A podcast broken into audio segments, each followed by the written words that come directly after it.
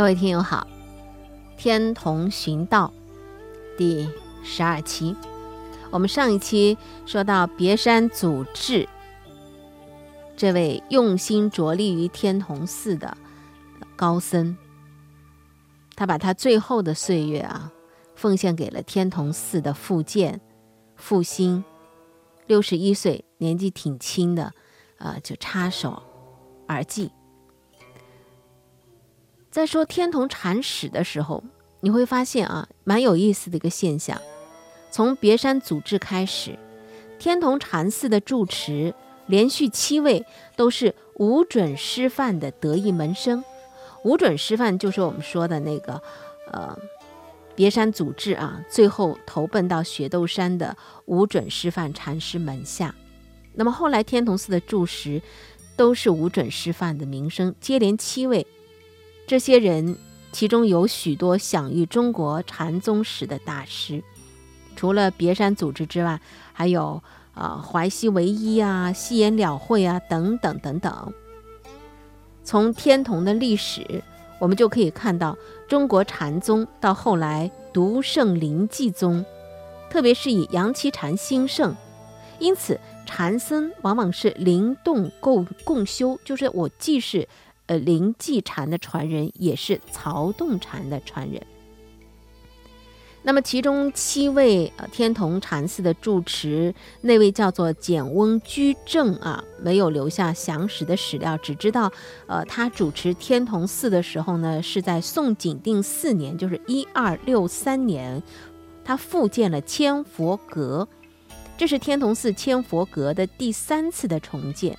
这个时候，南宋已经接近尾声，那么佛家的事业仍然是方兴未艾。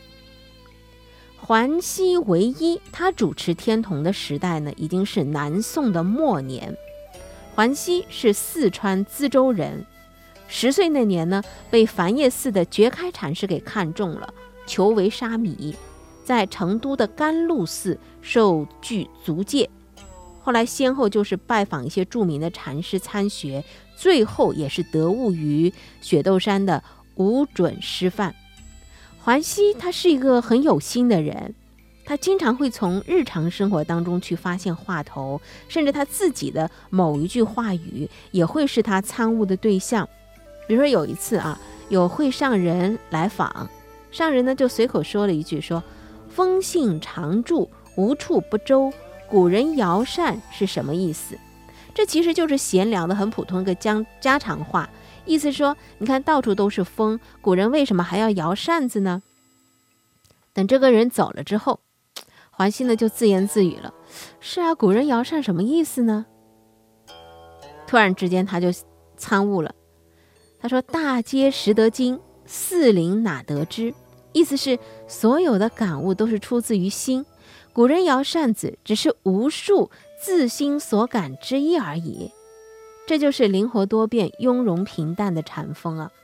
那么，桓熙禅师先后还出任过建宁瑞岩寺啊、呃福州的雪峰寺以及仰山寺等等的一些大刹的僧职。到了宋朝的一二七三年的时候，他出任天童寺住持，因为他在僧界很有名。所以，周围四方僧俗数百人挑包而来，天童复振兴。那么，他为什么会有这样的名声呢？其中一个非常重要的原因就是，他所处的年代已经是南宋末年了，世风浮华，政治迫害无端而兴，僧俗大多是折腰事权贵，以求瓦全。只有淮西禅师。出了名的硬骨头啊！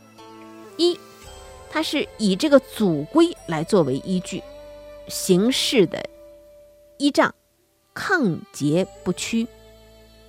所以你可以看到，僧高高在哪里？先在气节，如此才可以主持天童这样的大寺，也不光是这个。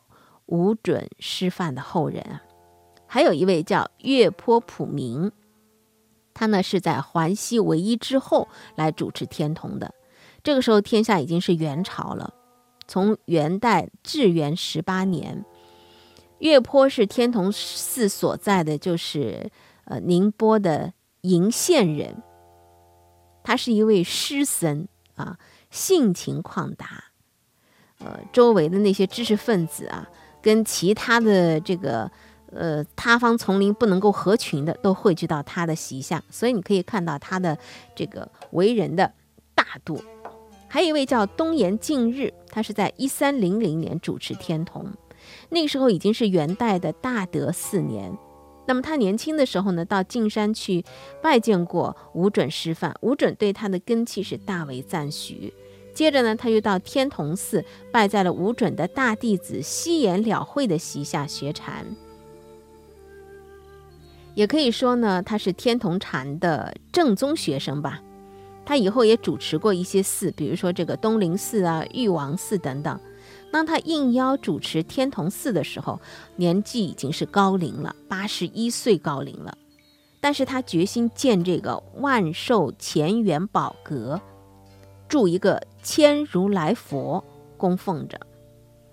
他有东元庆啊三位很得意的弟子，所以呢，就分别给三位弟子呢派了任务，叫东啊去他的昔日有缘之地去募集资财。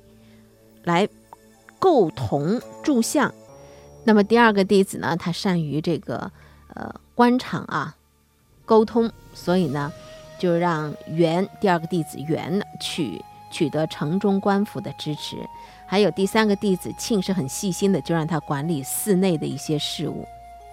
大德五年，这个万寿乾元宝阁就建成了。